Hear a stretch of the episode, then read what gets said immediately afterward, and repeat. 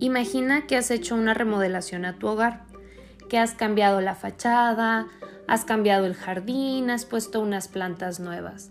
Y de repente los vecinos o vecinas se empiezan a dar cuenta de esos cambios.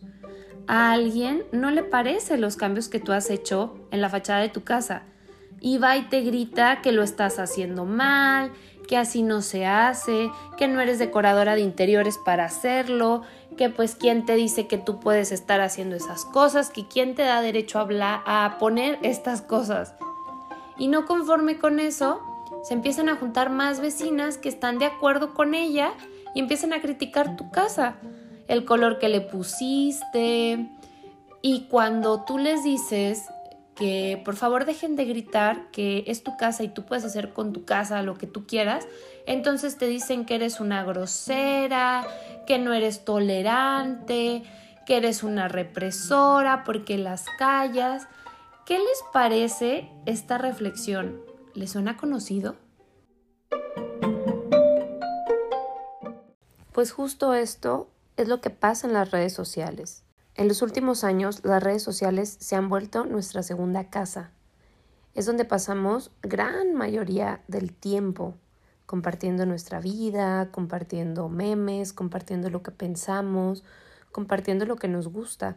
Es curioso que solamente a las mujeres, a las cuentas de las mujeres, es a quien vienen otras mujeres y no es extraño otros hombres a decirnos qué es lo que tenemos que hacer, qué es lo que debemos de publicar, cómo debemos de expresarnos, cómo deberíamos de hacer y qué deberíamos de hacer con nuestro trabajo. Es curioso que solamente a nosotras las mujeres se nos dice qué hacer, ¿no? Reflexión para las redes sociales. Este es mi muro. Esta es mi página. Estas son mis redes sociales y las reglas las pongo yo. En tu perfil, en tus redes sociales, tú puedes hacer lo que se te antoje, pero en mis redes sociales soy yo quien manda. Mis redes sociales son un espacio seguro para las mujeres que desean cuestionarse a sí mismas, a las lipfem, a los comentarios que critican, que emiten juicios o que simplemente quieren atacar la información aquí expuesta. No hay tolerancia para esto. No es negociable. Y si no te parece, lo siento mucho. Parte de mis redes sociales soy yo. Aquí te muestro una cara de lo que soy yo. Te puede gustar, puede que no te guste, y tú puedes elegir porque tú tienes la capacidad de decidir si te quieres quedar o no. Yo no estoy aquí en esta red social para caerte bien o para buscar likes o para buscar tu aprobación. Así que si no te gusta la forma en que yo contesto o la forma en que yo transmito mis mensajes, puedes decidir no seguirme y no ver mi contenido. Esto es parte de mi congruencia. Lo que yo pienso, lo que yo digo, lo que yo siento y lo que hago van siempre en la misma línea. Y no estoy dispuesta a negociar quién soy. Si no te gusta lo que publico o como contesto, tienes la opción de aguantar la incomodidad o dejar de leerme. Nadie te obliga a estar aquí. Si decides irte, por favor no me avises no me va a hacer ninguna diferencia el que tú amenaces con dejarme de seguir. Es una amenaza, es violencia. Mi muro, a pesar de que es una página, una cuenta pública, no está dirigida hacia todo el público. Mi muro es como mi casa y no puedes venir a mi casa a decirme que no te gustan mis plantas o que no te gustan mis gatos o que no te gustan mis hijos o que no te gusta mi pareja o incluso que no te gusta cómo me veo yo.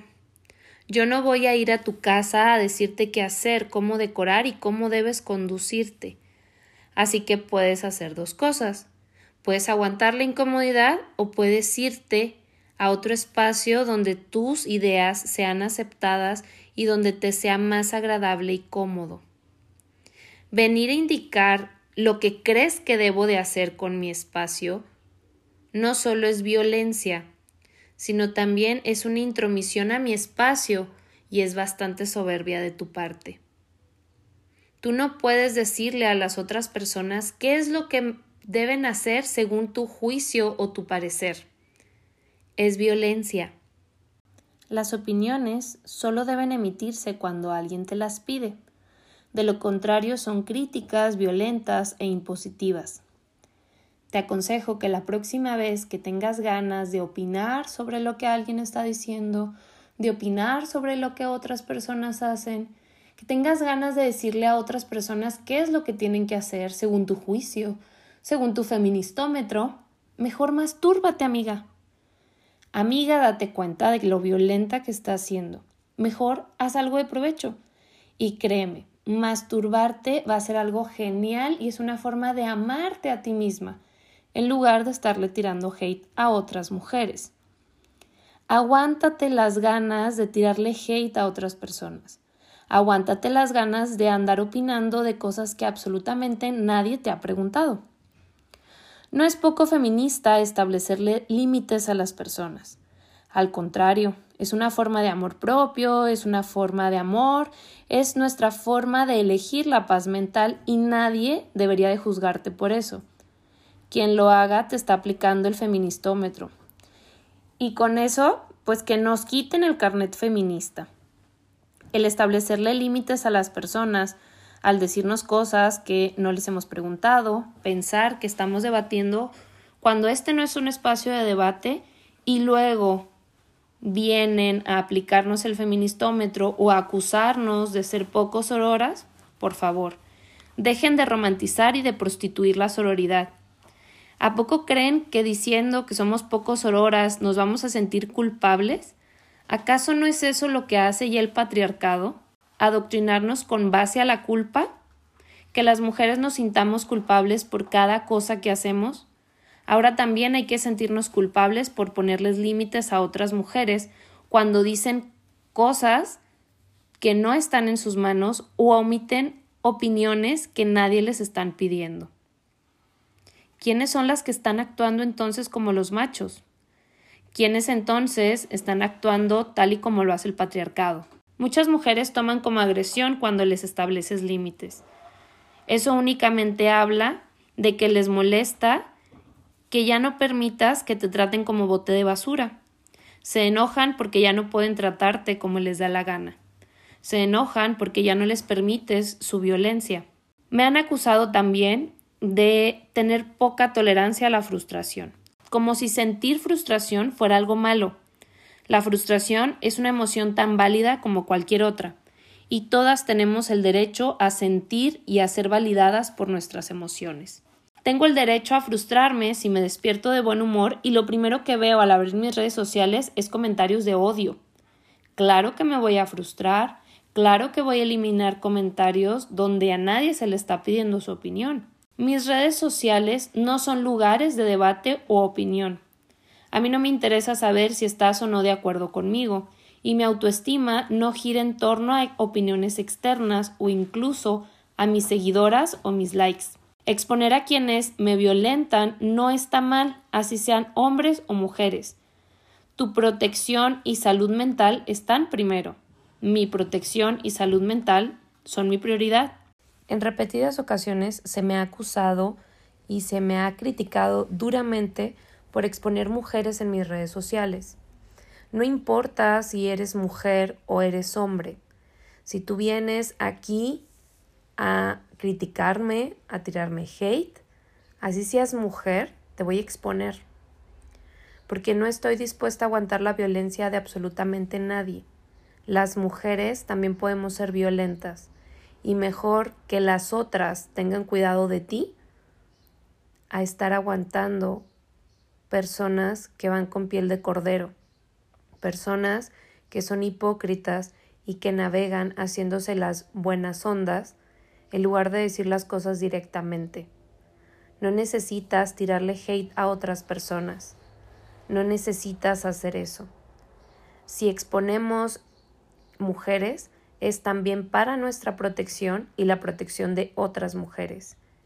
Que tengan cuidado contigo, porque agredes a mujeres. Defendernos no es agredir, es paz mental, son límites emocionales y es autocuidado. Si alguien va a tus redes sociales a atacarte, criticarte, juzgarte o tirarte hate, que no se hagan que la Virgen les habla. Si tiraste la primera piedra, no esperes que nos quedemos sin hacer nada. La violencia no se ignora. Y si alguien va y te manda mensaje porque te vio expuesta en alguna red social, es únicamente responsabilidad de quien te está mandando ese mensaje, no de quien te está exponiendo. Jamás, en mi caso, yo le he pedido a ninguna de las seguidoras que manden un mensaje a nadie o que le vayan a tirar hate a nadie.